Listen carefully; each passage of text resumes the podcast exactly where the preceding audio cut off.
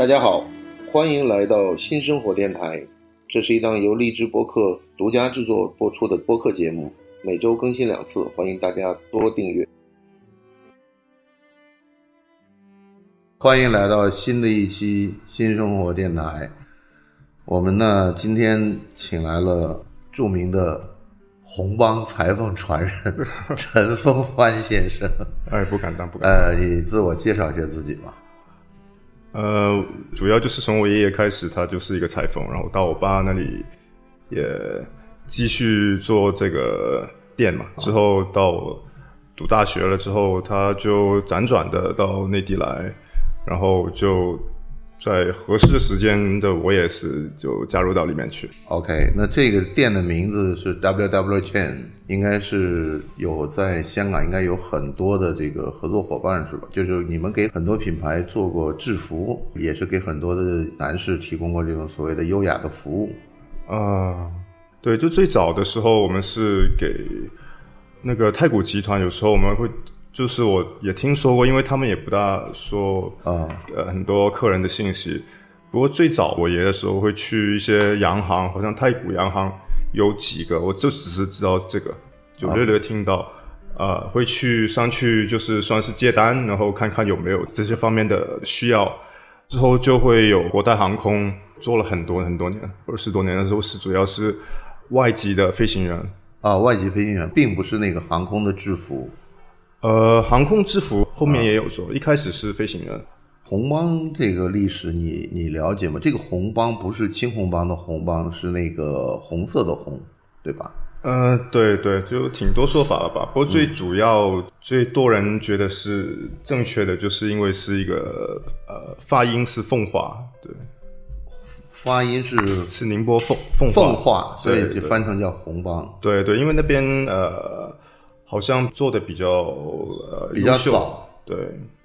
好，我觉得这个以前的故事好像是在国内是因为出国人员的服务有提供，就好像就是在八十年代初，像我父亲他们当时出国的时候，还有一笔制装费，然后就是做那种有可以去做中山装，也可以做西装，但是好像都是统一门店，而且我认为好像八十年代应该是中国全民流行穿西装的，不像现在是这个好像不太穿西装了，我觉得那个风气跟其他的大城市比较起来，好像上海。可能更国际有更多的联系，还有文化的沉淀，好像比较合适有有这个这方面的需求会会比较大一点。最主要还是因为这个业务的需求，然后变成定制。定制是因为自己每个人身材都不会像你这么好，然后就需要定制了。因为确实大家以前的那个生活上面的环境啊、条件啊各方面就很难能够让。很多人有一个比较标准的体型吧，对，因为他要顾虑的事情还是太多，所以在就是外观上面、体型上面如果不完美的时候，那就是需要一些显著，就很难说我买了什么什么类型的码数会能够穿上去是会合体，所以那时候说的得体啊、挺刮啊，就看上去有有这个气质，就是要靠手工定制去调整。那这个定制的。本质就是说，我们可以信赖的这个质量，还有合合适的原则，也有说就是你我我我在你们的网站上也看过，说你们用最先进的技术。我不太明白，就是说，对于一个西装店来说，或者是做一个西装品牌来说，所谓最先进的技术是指的是什么？最先进的技术，其实我们用的技艺工艺全部都是啊。最老的，最老的，我们到现在都没有用什么很特别有有现代化的一些机器器械，因为其实那些呃有一些大牌有在用一些这些问我们的专业的制作师傅他们会比较了解，就是压撑机啊、压烫机，就是是主要是西装里面的结构可以透过机器去去完成的。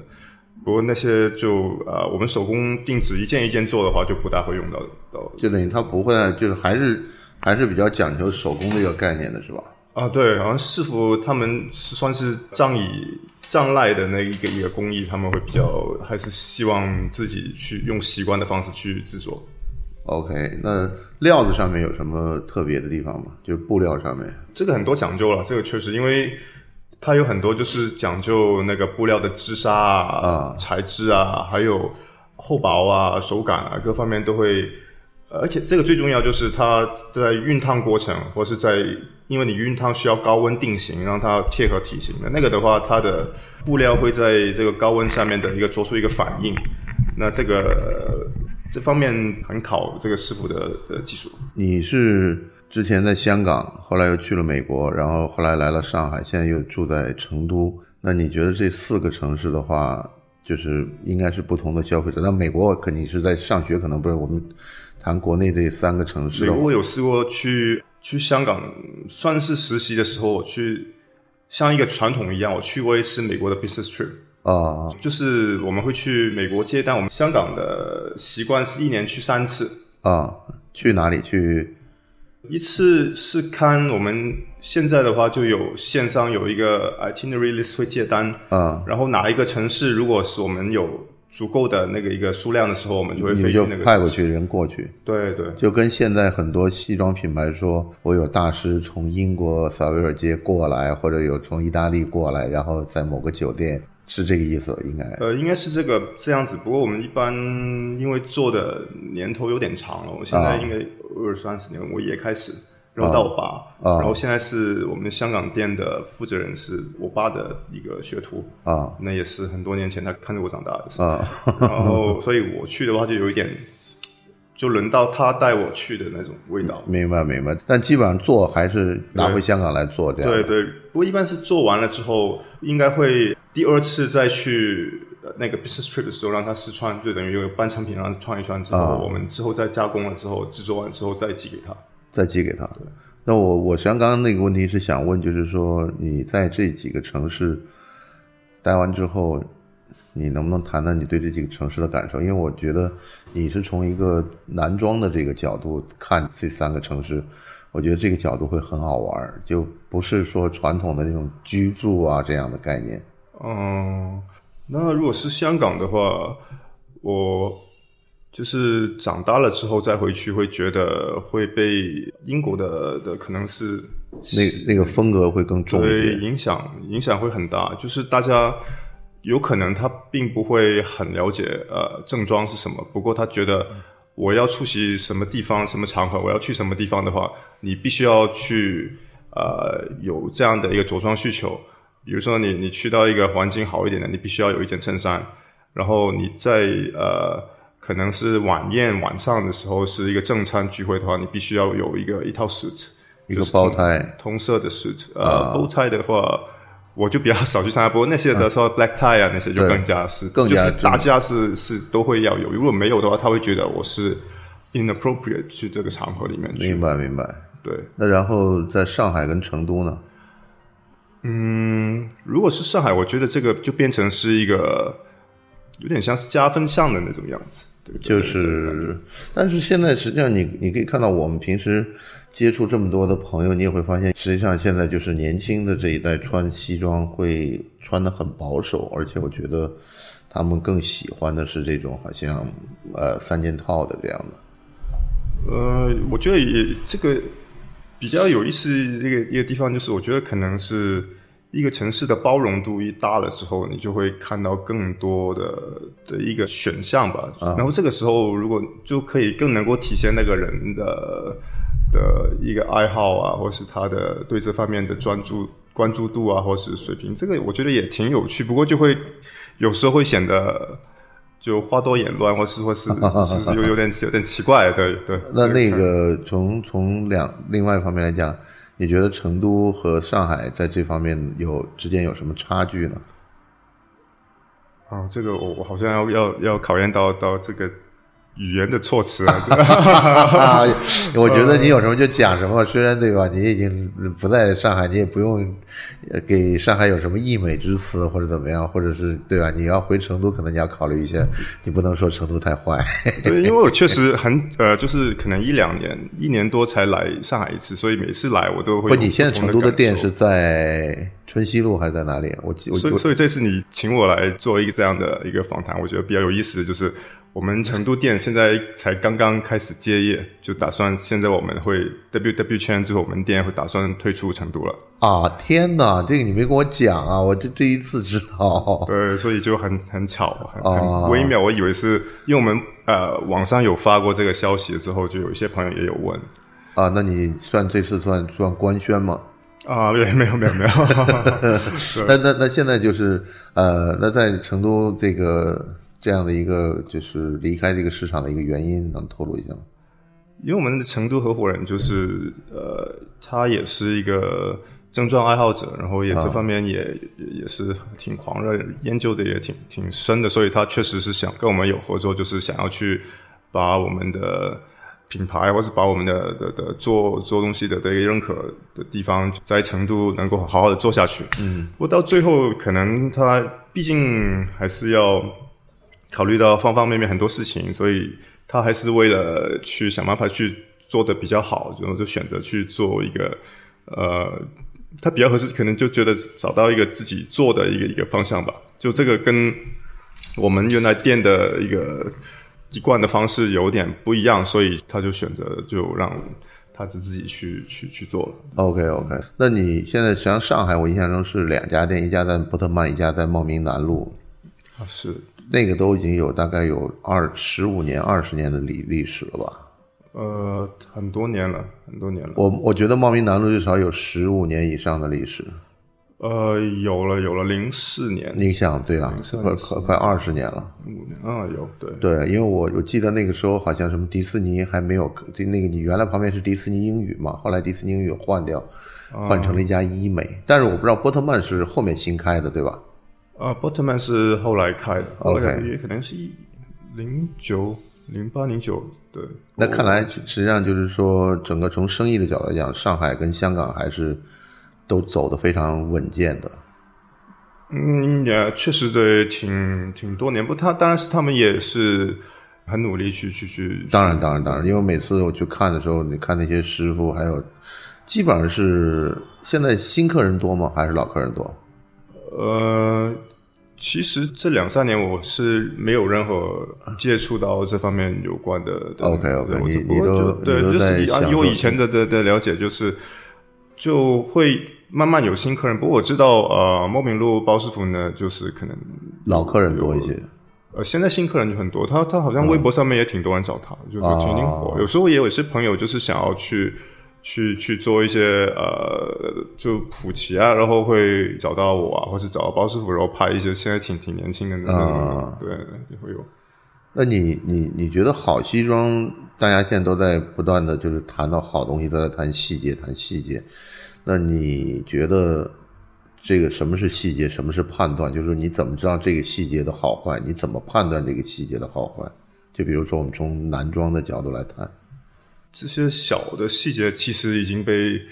被各种公众号都用烂了。呃，对对，以前会说什么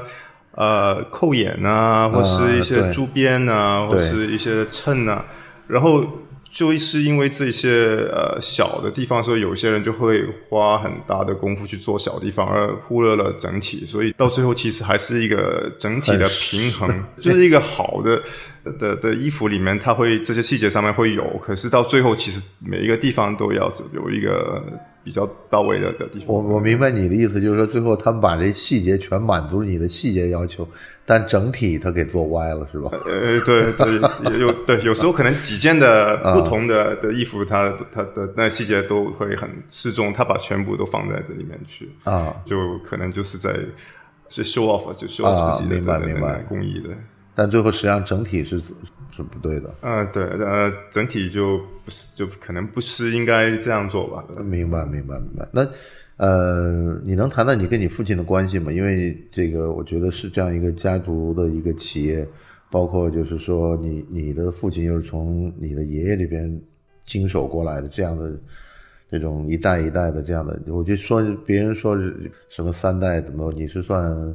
这个男男装三代，呃，对，就先从先说我我我爷爷吧。就其实很多时候，我还没有长大的时候，我们就是每一个礼拜我们会一起找他吃顿饭。不过吃饭就只是单纯是吃饭的。他每次都是六点六点十五分就要吃晚饭，然后差不多七点钟就吃完了之后，他就会休息。然后每每个礼拜我们吃饭其实都花也不会很多，所以我其实不是很很认识他。对啊，可能以前的人经历的太多，所以他退休了之后，他有可能就觉得不会想要去说很多，去去表露自己。就就我明白，就对你们好像并没有表现出像电影中那样的一种场景。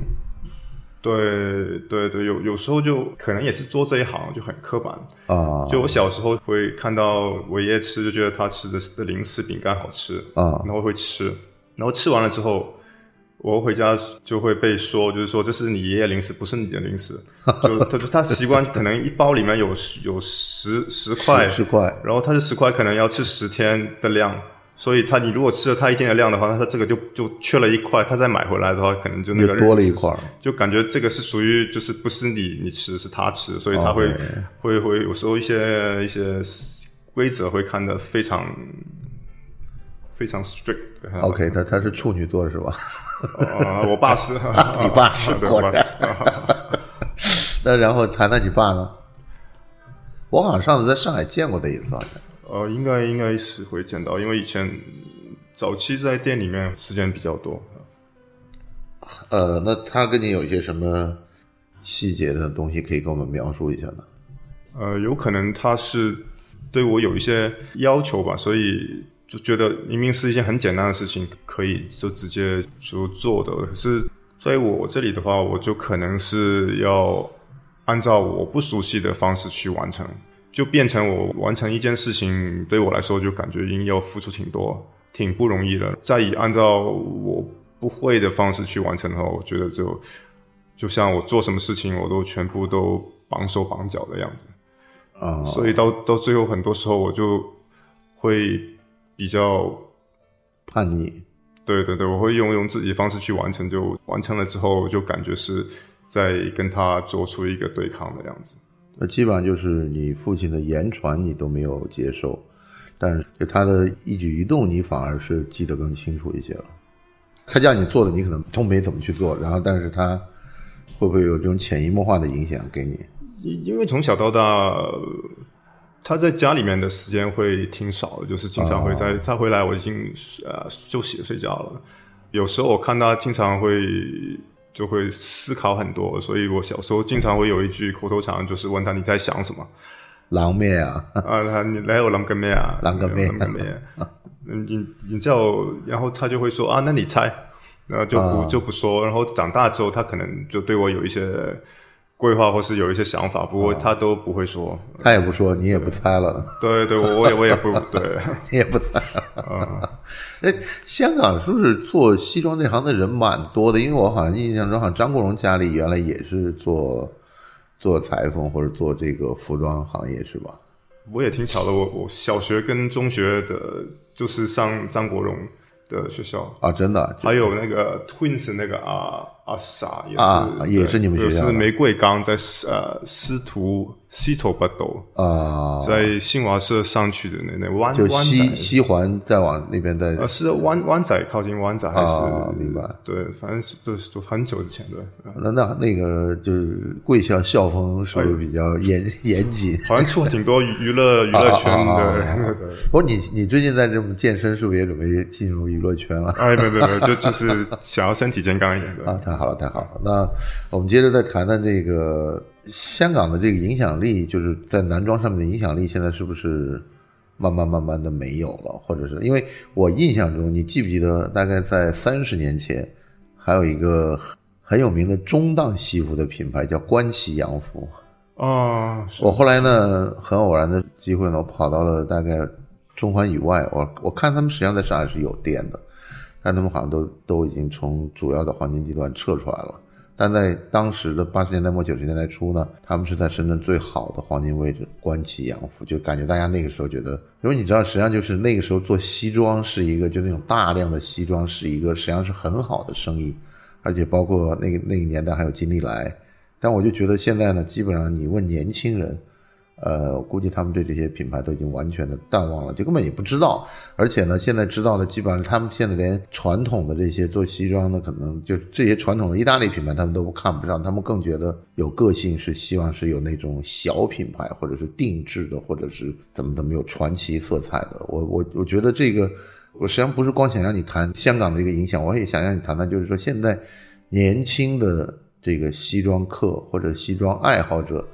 他们是怎么选西装，或者他们认为什么是他们最先选的一个就是首要因素？他首先是选择牌子，还是选择料子，还是选择款式，还是选择一个故事，还是选择一个样式，或者怎么样？因为我看现在看的上海现在特别有意思的地方，就是说大家穿的都跟那个禁酒时代一样，实际上禁酒时代是真正整整一百年前。嗯，你明白？我就觉得，我觉得是不是应该这一百年应该有点变化？发现年轻这一代又把一百年前那套给捡回来了。然后对，首先我说那个你刚刚说的到关系，就是如果这个这方面的话，那肯定上一辈的人会对这些了解很多。而且啊，后来我才发现看了很多啊以前的港剧的时候，他们是赞助的。对对，几乎每一出连续剧都是会有他们去赞助正装的。没错，没错，没错。对，而且他们做的。跟现在的那些商务会不一样，就是会每个不同角色人物，他们会有设计，有可能是是是连续剧那些服装设计师设计完了之后，再就是你可以看得出来，这个是坚决，或是这个是 是是幕后的，就是会就他会在在中中角和尖角中间把西装款式设计的不一样。对，每每个角色会有他的特定的的风格啊，所以这个你如果撇开他衣服做的好不好，因为对衣服成本问题吧，可能就是质量可能你看得出来不是特别好，可是你看得出来这个是男主一号的助理啊，或者这是他兄弟，就是你看得出来他每一次穿的是风格是一贯的，或是有有一种想法在里面，那这个确实是是不是尖角穿的都比较浮夸一些啊？对，就就有点像是呃。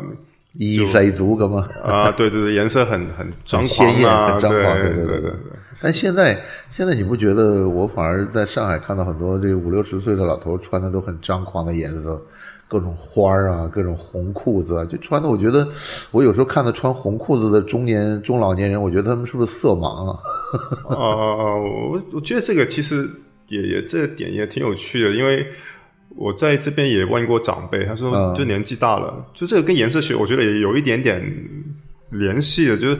就是他年纪大了之后，头头发头发斑白了之后，就可能需要更多的颜色去衬托。明白。然后就这样可能自己已经年纪大了，我我要他觉得美的那个定义是要要很很风骚，对对对，很风骚，所以就我把内心的那些就就到了那个机会，就把自己穿的像一个。啊，王花雀，王花雀，黄花雀，就就是很很鲜艳的，对。啊，这个这个我因为现在我经常就是本地中老年这个也是很爱美的一一批人，然后到了夏天他们会把 T 恤衫的领子立起来，然后牛仔裤是烫着这个一条线的，我我觉得这是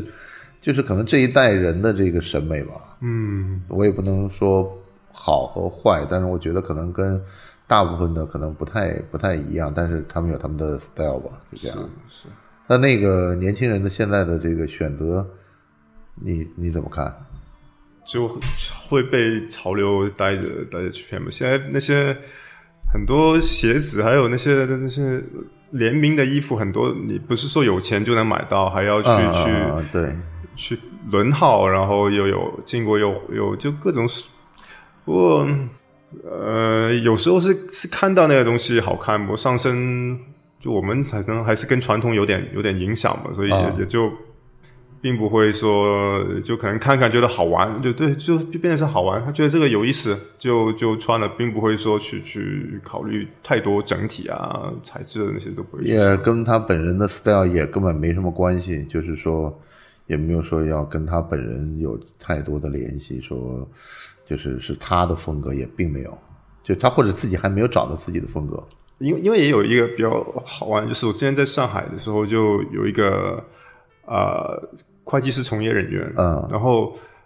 他还有他他就介绍他上司给我一个部门部门的的的一个一个一个领导给我，就说他说你你可以来跟我们的同事员工都说一下，呃，穿比较。正规或是高质量的症状的重要性，因为他们都乱穿。啊，对对对对，看得出来。呃对对。那那那现在是不是好一些了？因为我觉得现在应该还是好很多了。呃，就反正有时候不断的灌输吧，就有点像是你你到了地铁站，它很多 common sense 我们都知道，你到了那个坎不要玩手机，要好好的过去，嗯往右边走。可是你还是要不断的去说，因为这些虽然是人家就是虽然是最简单的的道理，可是到最后很容易你会被其他的的东西去影响，所以就不能说就是你啊，就衬衫底色的话要浅色啊。啊、外套西装一定要颜色深啊，就很多这些，其实这些最基础的，我们还是需要需要偶尔照着去做吧。对，我有一段时间非常讨厌男的穿粉红色衬衫，因为我就感觉所有人都在穿粉红色衬衫，啊，这个 是吧？你你记不记得，就有有相当长一段时间，大家都喜欢买粉红色的衬衫。我觉得，我想为什么你们不买白的，或者就买蓝色？你们买一个粉红色，表现出你们这个生活是更有情调。啊，是这这也挺有意思，因为如果在一些更接受度比较低的地方，那时候在美国，他会觉得你穿粉色或者紫色，你是啊你是你是同性恋，或者你是 gay，他直接就会会会觉得你你不，他但这个这个，我觉得这种顾虑在国内是应该啊完全没没有完全对完全没有对。大家还是觉得你你有没有看过那个？你我想你应该看过那个《赌城风云》Casino 那部片子。应应该有过对对对对，但但是你记不记得里面有一个，就是罗伯·迪尼罗那个穿一身粉色的，连裤子和西装，还有他的衬衫全是粉的，然后再打个粉领带。我感觉这个 这个意大利佬就是从一个 一个粉红豹里面跑出来。哦，对对对，他他这个还是觉得就就但是配的非常好，但但但是我觉得可能也跟材质有关，因为因为我是一直认为，就像赌场这些地方，或者是某些行业、夜店这种行业，可能都是比较浮夸为主，因为它要展示这种纸醉金迷的效果，所以他在服装上穿的都很出挑。也对也对，就镇得住那个那个场面。对对对，而且本主角，对对，他可对，所以你可以看到，就是所有这些夜店的常客或者这种赌场的常客，他穿的都很夸张，而这种夸张有的时候像个戏服一样。嗯嗯嗯，也是也是，所以有时候我们就正规的说法就是，你还是什么类型的人，呃，什么什么环境，你会在穿着上面会这个注意吧？就是有时候很很自然，你在那边你应该出跳，在这个地方你应该是陪衬的，这些还是比较比较重视吧。不像现在很多时候。我不管场面，不管时间，我就是想要穿的很随着我自己心情来，就不合适的地方我就穿的穿的很花枝招展啊，或是很就就就这些，就他觉得他很喜欢这种冲撞感。这种冲撞感是不是觉得是跟我们整个社会弥漫的这种所谓说你不懂零零后的这种哲学相配合？哦，这听听到观众不要骂我，啊，这个这个啊，对，因为那天你记不记得那个有一段时间朋友圈发了一个讲的那个呃八零后的老板还是呃什么老板，我向九零后的那个员工要 PPT，他不是说好三天以后给你的吗？啊，你三天以后你要死吗？嗯，然后我就心里想，你你还想混吗？他讲的我不要干了，就这样的。对对，我觉得可能这种是不是体现在这种着装上面，他也是有点不管不顾的样子，就是说我到了这样，就是我应该怎么穿都都是我的事儿。就呃可能在我们的一些讲究，对他们来说，就是他们完全没有这方面的考量，对。他觉得这这个这个很很，他是因为他是因为没有没有就是规矩这样的一个就是或者或者一个 team 或者是没有组织的概念，没有一个长幼尊卑的概念。实际上，我觉得制服某种意义上就是一个长幼尊卑的体现，就像军服一样。为什么大家说军服制服？实际上说白了就是一个体制，就是说你是将军，你就穿将军的款；你是士兵，你穿士兵的款。你很难看到一个士兵敢穿将军的衣服，那是大不敬的事情。但现在，因为你可能，呃，大家都已经不在这个公司层面混了，都在自己搞自媒体啊，搞什么，他所以他也没有什么，对他来讲没有什么组织或者怎么样可言，所以他对这个制服的理解，我觉得就是说，他找了一个不是他应该去穿的这个衣服。呃，应该是吧，因为好多年前我也也是，确实一个刚入入职的一个年轻人，他一开始就想要去做一套正装，是双排扣还有宽的条纹。然后我说这个大刀尖那个，差不多是就是这就是那种。我说你你刚入职不久，你你就就这样穿去工作上班，可能会不会就有影响？然后他还是最后还是做了。我之后他。他得到什么影响我不知道，反正他他他穿到那种喜欢的感觉，他他挺满意就好。OK OK，那那那你你你你是觉得现在就是说，因为你刚刚谈到了就是男性的这个问题的时候，我觉得你作为一个这种服装行业的从业人员或者男装的这个推手的话，你觉得什么是男性气概？嗯，我觉得还是满足到个人吧，满足到个人吧。对，然后他他他自己到最终会找到自己很，因为这个并不是说取悦谁的事情。比如说我现在去的这个这个运动馆啊，运动馆的的一个一个合伙人的的一个老板，就是呃，在我们这边就做衣服的啊。然后他他原来是做做做流行音乐有关的的的的的。工作，嗯，然后所以他接触到很多的的艺人，是那种穿着风格都是很很随意的，很流行的，嗯，然后对于他自己就反而喜欢就就唱反调，就是很老的、很传统的的那种风格。可是对于他来说，可能二十几、三十岁那时候，嗯，就有段时时间了，就就他这个这个年纪，体型也好，然后呃，也就是算是。年轻也挺帅的吧？然后他特意把自己穿的很老，老二十年。可是就我觉得这些不合适他。老二十年什么意思？就穿夹克吗？对对对，穿的很沉的颜色，然后有时候就很就鳄鱼皮皮鞋，就就有可能如果对，就 金老那种那些就就。不，这个是我经常看到这样类似情况。这个是不是说他的这个知识储备的问题？还是说他就追求这方面的东西？我觉得有点有点比较高级一点的黑人，他喜欢穿的很啊，明白。就就就可能我你我你给我说的这个，你说的这个事情，我以前看过类似的书，就是说黑人的那种特别的一些装扮是跟呃是不太一样的，它更适合像一个卡通漫画里面的那种角角色啊。当然，我我也不是说。